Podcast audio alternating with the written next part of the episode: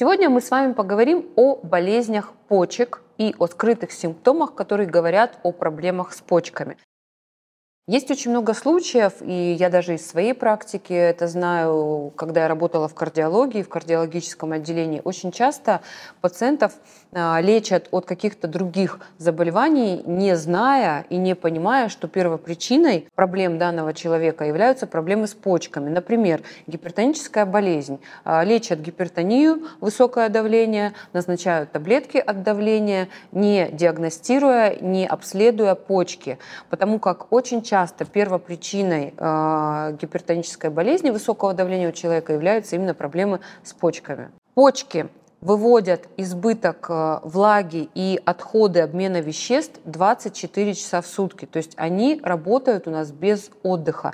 И здоровые почки очищают кровь около 300 раз за сутки. Представляете, э, это означает, что в среднем полтора литра крови проходит через почки каждый день. Хроническая болезнь почек – это состояние, которое является продолжительным и, как правило, медленно текущим процессом. В начале заболевания вы можете не замечать, что страдаете от хронической болезни почек, так как ранние э, признаки могут быть незаметны, и вы можете просто не понимать, что с вами происходит что-то не так, и э, ничего не указывает на то, что вы имеете проблемы с почками. Диагностика а, и выявление и постановка диагноза почечной недостаточности, как правило, ставится только после того, как уже э, человека проверили на определенные анализы, посмотрели уровень мочевины, креатинина и э, посмотрели скорость клубочковой фильтрации. И по этим данным уже сделали выводы о том, что у человека почечная недостаточность.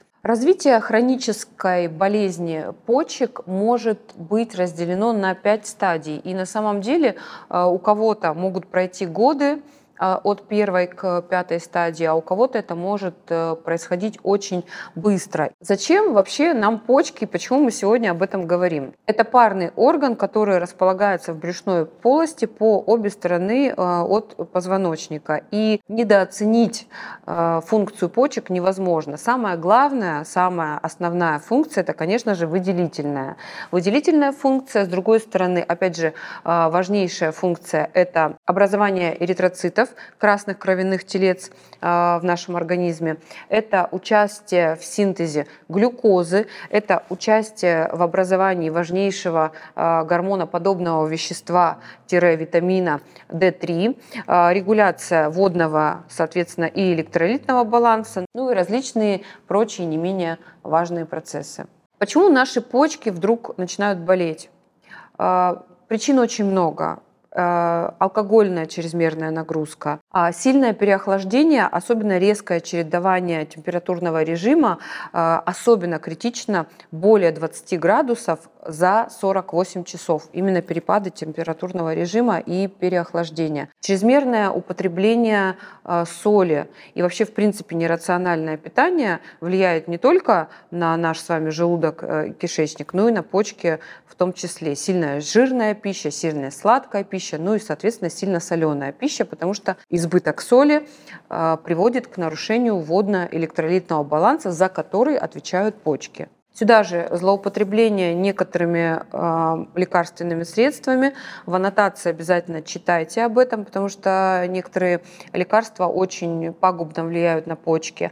А, и сюда же заболевание ЖКТ, желудочно-кишечный тракт, ну, неразрывно связан, опять же, с э, выделительной системой, то есть с почками. Интересный факт. По статистике женщины намного чаще обращаются к врачу, нежели мужчины с заболеваниями почек.